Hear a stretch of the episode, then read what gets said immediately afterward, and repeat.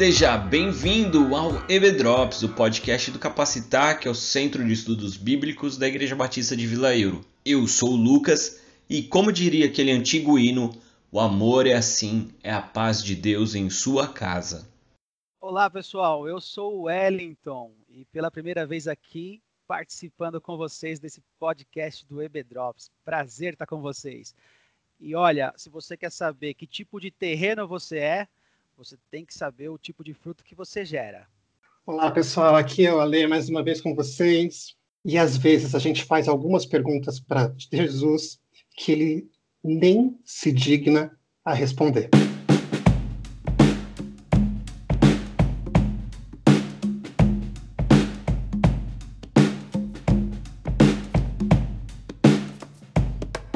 O episódio de hoje é o segundo episódio da série O Filho, nós estamos estudando a vida de Jesus a partir do livro do Evangelho de Marcos, e nós estamos nos capítulos 3 e 4. Então, antes de mais nada, se você está chegando aqui primeira vez, eu quero te convidar a ouvir o episódio passado. Depois eu te convido a ouvir todos os 41 episódios para trás e maratonar o EBDrops, tem muita coisa boa aí.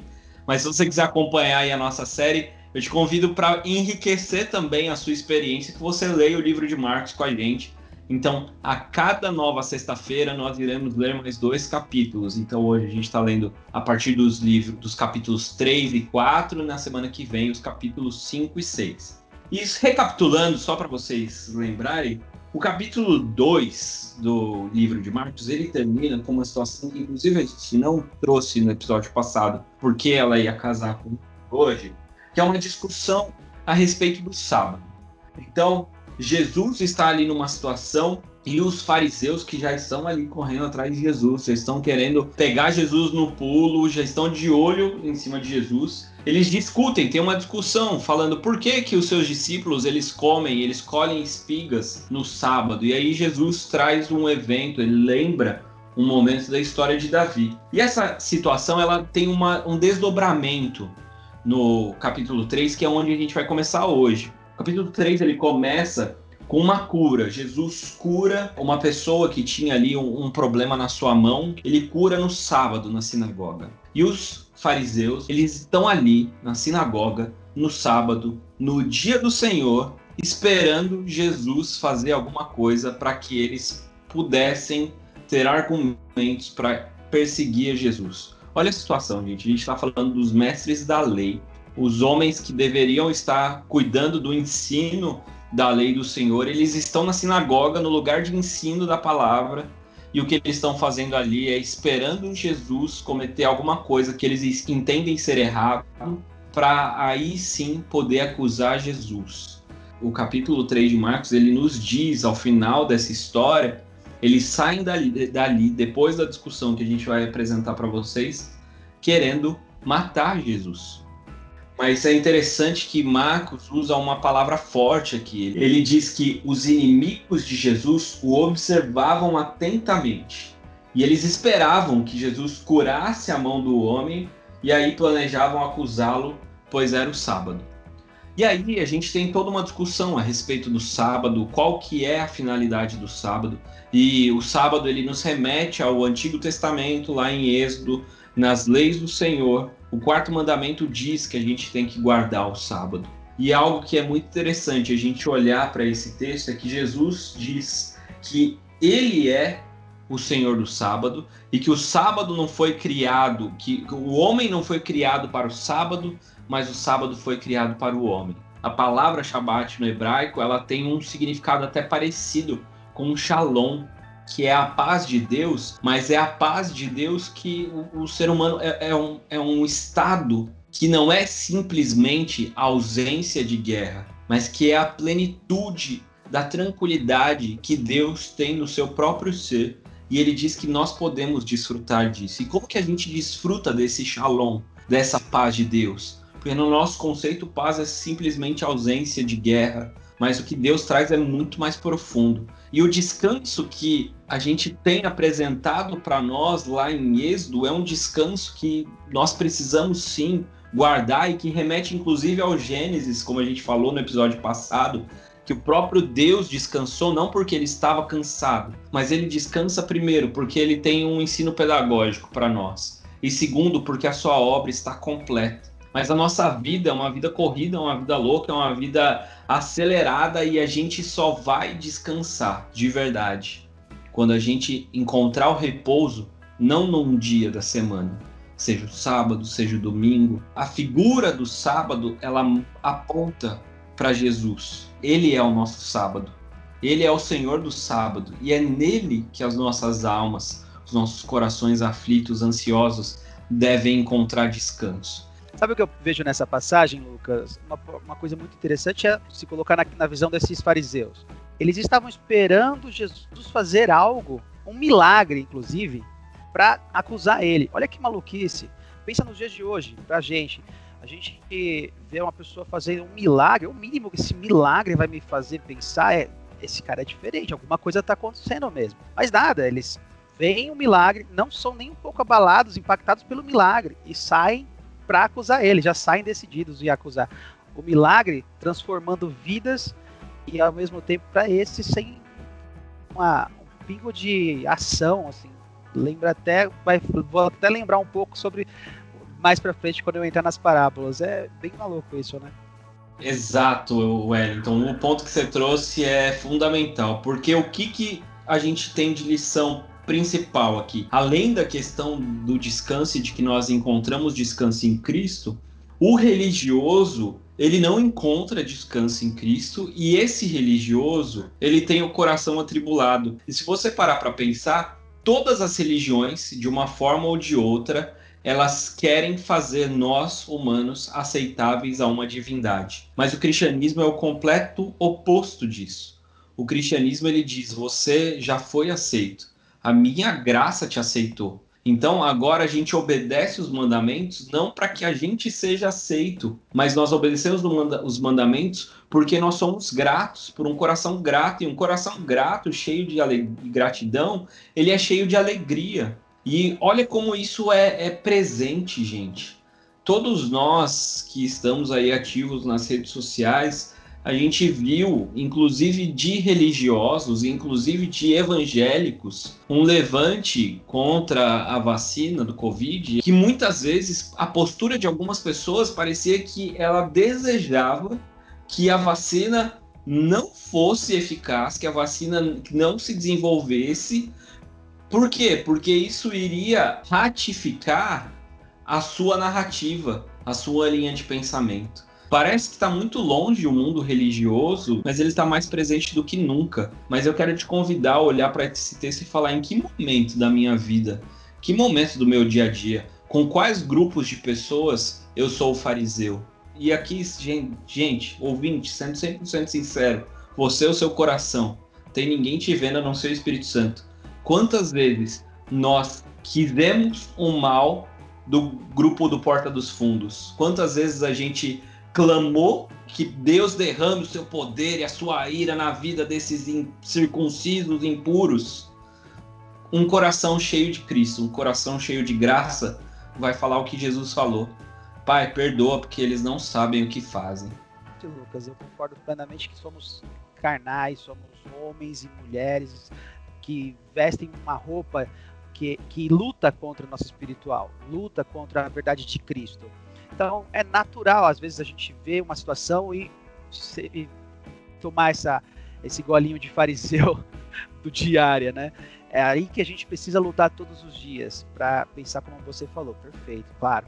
Dói a gente ver o carnaval do ano retrasado, 2019, Jesus sendo espancado na, na avenida. Dói. Mas também não faz sentido eu chegar numa rede social e falar, tá vendo? Estamos pagando, é, agora vocês estão pagando, não tem carnaval por conta disso faz sentido fazer isso. Porque quando a pessoa age, o Senhor, ele, ele é justo. Mas você não sabe como o Senhor está agindo. Nós não sabemos o agir de Deus. Essas pessoas estão pagando de alguma maneira porque o Senhor, nosso Deus, é justo. Ele não aceita a, blasfêmia, calúnia, não aceita ataque assim, sem, só com a paz e a graça dele. Porque ele é justiça, ele é amor, ele, mas ele é justiça.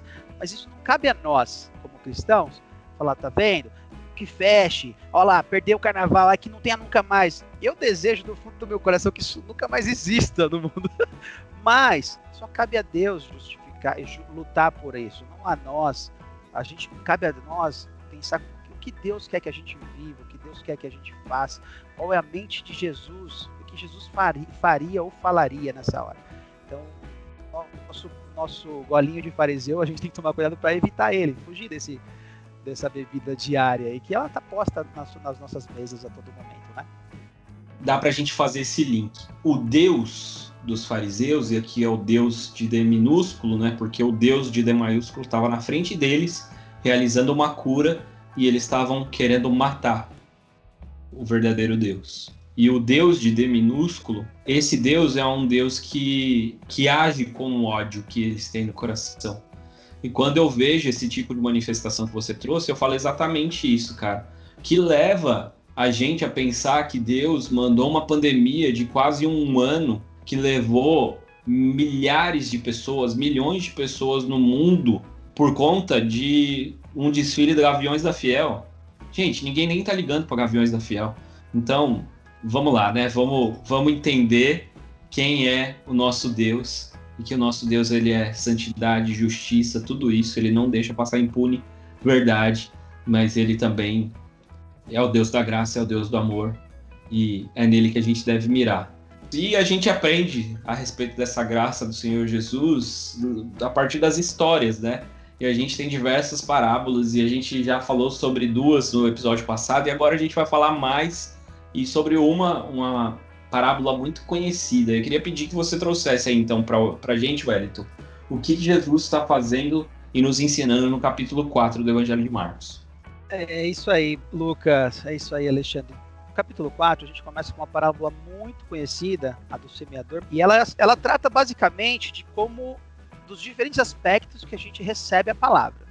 Fala sobre o semeador, o semeador fala sobre terrenos, tipos de terrenos, né? Ele usa o caminho, caminho que você que o, que o semeador andava, esse caminho era um caminho de terra batida.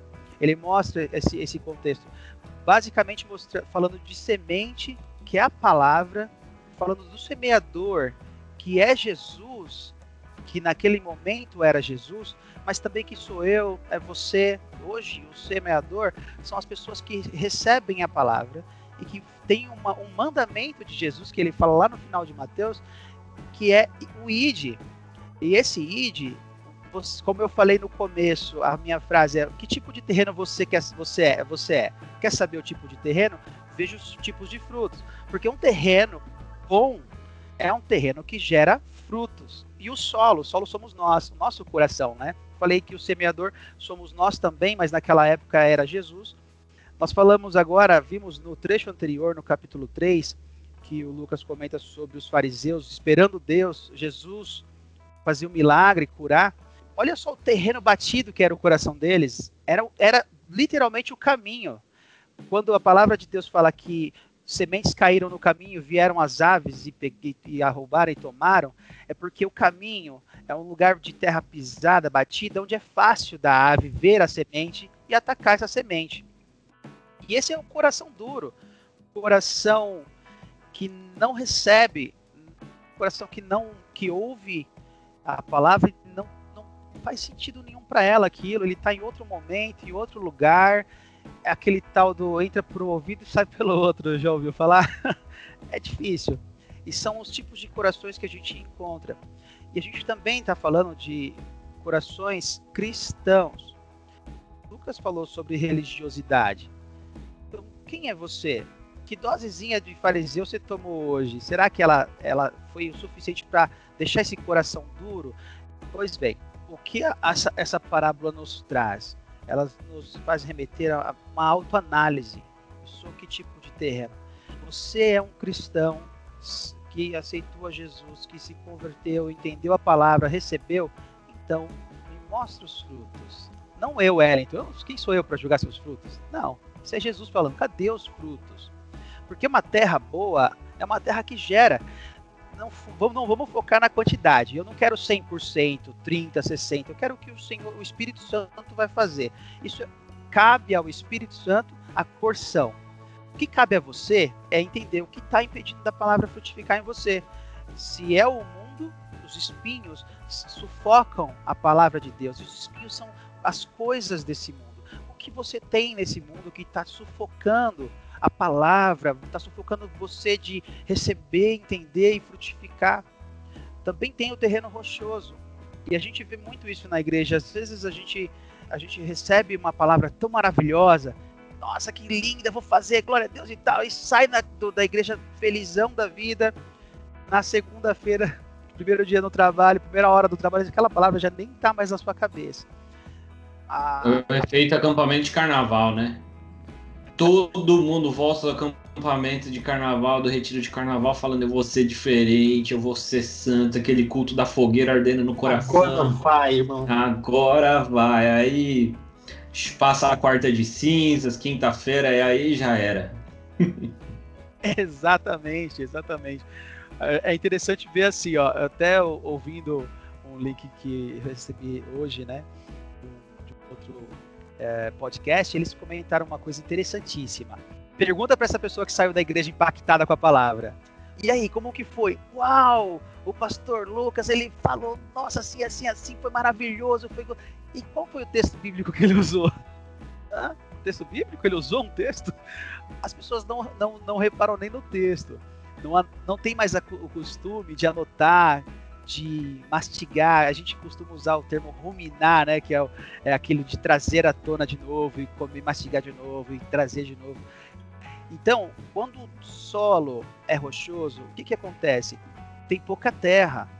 Pouca terra, a semente vem, ela gemina rapidamente, só que aí vem outras questões.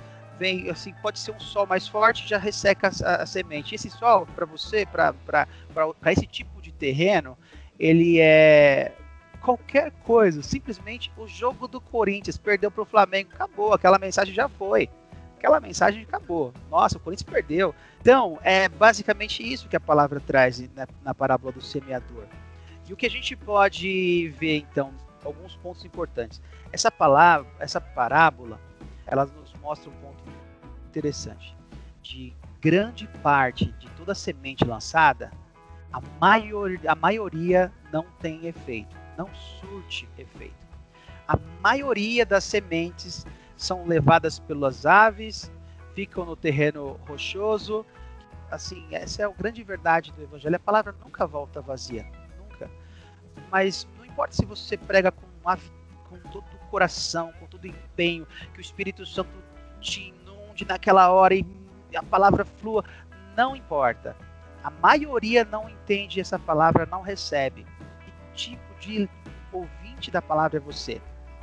Nessa, nessa hora, eu te, eu te chamo a pensar, eu quero ser o solo fértil. Eu vou anotar isso que foi dito, eu vou pesquisar isso, eu vou buscar, eu vou orar a Deus para que essa palavra frutifique em mim e eu vou gerar frutos. Não interessa o quanto, que esse é o outro ponto importante da palavra. Toda palavra que chega num terreno fértil, ela vai frutificar. 30, 60, 100, isso cabe ao Espírito Santo de Deus, isso cabe ao Senhor. Não é a quantidade que você precisa focar, e sim se tem fruto. É, que eu acho interessante é que assim, isso acalenta o meu coração de, de líder na igreja e de uma pessoa que muitas vezes já se frustrou, aquela avidez de trabalhar e, e evangelizar a pessoa, e você fala, e você explica, e você encena, e aí você desenha, e você vai, busca, leva, coisa e tal, e chega um momento que você tem vontade de desistir, e aí muitas pessoas ficam em crise nesse momento, né? Assim, ai, cara, como que é, não sei o que. E essa parábola, ela acalenta o meu coração nesse sentido de que, cara, quem dá o crescimento é o Espírito Santo, é ele que sabe qual é o tipo de solo, e na verdade o que a gente tem que fazer é, através, inclusive, do próprio Espírito, ser semeador que vai lançar a semente Paulo até comenta isso. Eu plantei, ele foi o semeador. Ele plantou. Apolo regou. Então, Apolo foi um outro semeador que estava regando uma semente que ele plantou lá. Então, a gente pode, a gente pode plantar, a gente pode jogar água lá, a gente pode cultivar isso. Porém, ele, Paulo falou, quem fez o crescer foi o Espírito Santo. Exato. 1 Coríntios 3. Paulo plantou, e Apolo regou, não arregou, né, gente? Então vamos lá, não é para você arregar, é para você regar. Isso mesmo. E aí, continuando, seguindo aqui no capítulo no, no capítulo 4, né? Nós já estamos aqui no capítulo 4 do Evangelho de Marcos.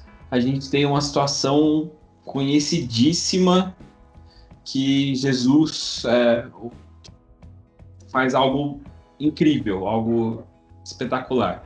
Então eu queria trazer o Alexandre aqui para conversa. O Alexandre está bem caladinho aí, Alexandre. Ilumine-nos com o seu conhecimento a respeito desse milagre maravilhoso de Jesus. Se você puder agora fechar um pouquinho o seu olho, se você não estiver dirigindo, não estiver lavando louça, não estiver fazendo alguma atividade é, específica, só estiver ouvindo a gente, queria que você imaginasse um pouquinho essa cena. Você, junto com alguns amigos, está entrando num barco um barco pequeno, não é muito grande. E um amigo seu está cansado e ele resolve cochilar na parte de trás do barco. E de repente, você começa a ver que a cara do céu está mudando.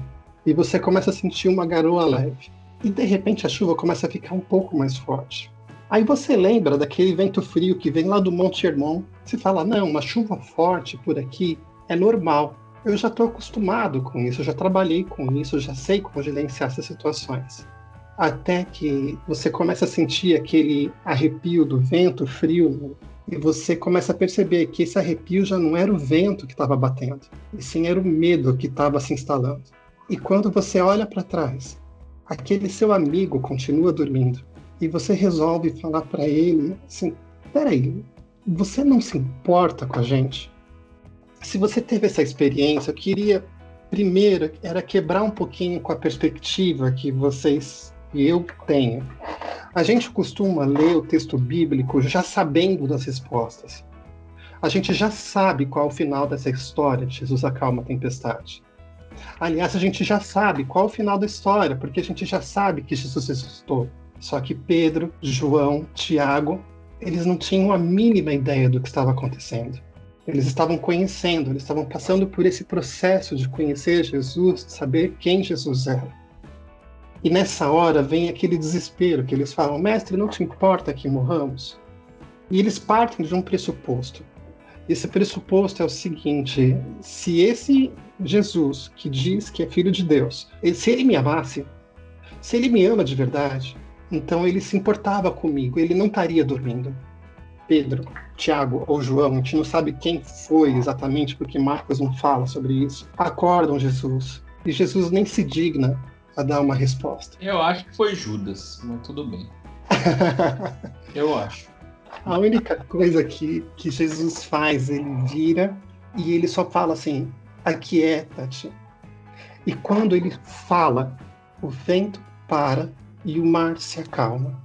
E se você já andou de barco alguma vez na vida, se você já teve essa oportunidade, você sabe quando o vento para, o mar não se acalma de primeira. Ainda demora um tempo até o mar se acalmar. Tá bom? No episódio passado, a gente estava falando sobre um paralelo que Marcos faz com o livro de Gênesis, né? E aqui a gente vai ver o paralelo que Marcos está fazendo com o livro de Jonas. Se eu Total. contasse se eu contasse uhum. para vocês sobre a história de algumas pessoas que vão para um barco, e aí tem uma tempestade, e tem uma pessoa que está dormindo nesse barco, a gente que está ouvindo agora sobre Marcos vai falar: ah, não, é sobre a história de Jesus acalma a tempestade. Mas a minha filha, que tem as aulas do EB Kids, que assiste o Superbook lá no YouTube, esse tipo de coisa, com certeza ela vai lembrar da história de Jonas. Quando a gente volta não no texto de Marcos, mas no texto de Mateus, no capítulo 12, Jesus fala de si mesmo, ele fala que e aqui está quem é maior que Jonas. A história de Jonas acaba mais ou menos com ele falando o seguinte: olha, se eu morrer, vocês vão sobreviver. Se eu morrer, vocês viverão. Isso ele fala lá em Jonas 1,12. E de fato ele se entrega, é, e aí tem o grande peixe, e depois tem a intervenção milagrosa, que ele é salvo, mas assim, o que acontece aqui é que é, a gente tem Jesus afirmando: olha, eu sou aquilo que Jonas estava querendo fazer de verdade, mas a minha escala é muito maior. E é mais ou menos Jesus querendo dizer assim: olha, vai chegar um dia que eu vou acalmar todas as tempestades. Eu vou fazer parar todas as ondas. Não só aquela do mar que vocês acabaram de ver, mas todas as ondas da sua vida. Ele faz isso quando ele se entrega voluntariamente para morrer no meu lugar, para morrer no seu lugar. Ele enfrenta a maior das tempestades.